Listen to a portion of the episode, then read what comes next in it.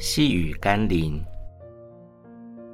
未曾认真的提出问题，不等于完全的知道或相信。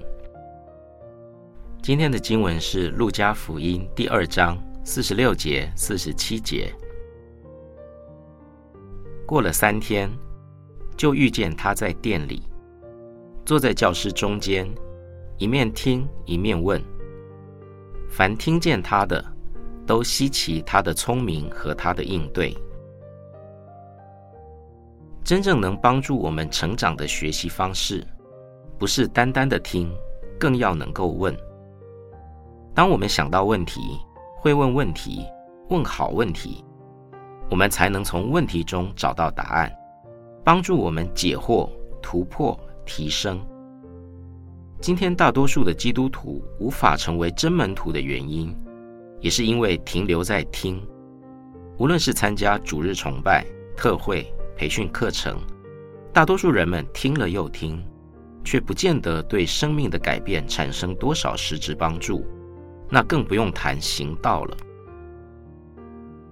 学问一词似乎提醒了我们，真正的学习是透过问而有果效的。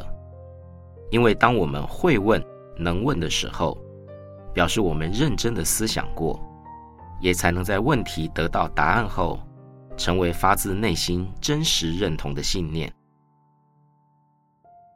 我们一起来祷告：真理的耶稣，曾经有些教会是不容许我们问问题的，似乎心中的疑惑都成了我们不幸的控诉。如今我明白，诚实的寻求真理的答案，是帮助我更坚固信心的关键。因为真理必定是清楚的、有答案的。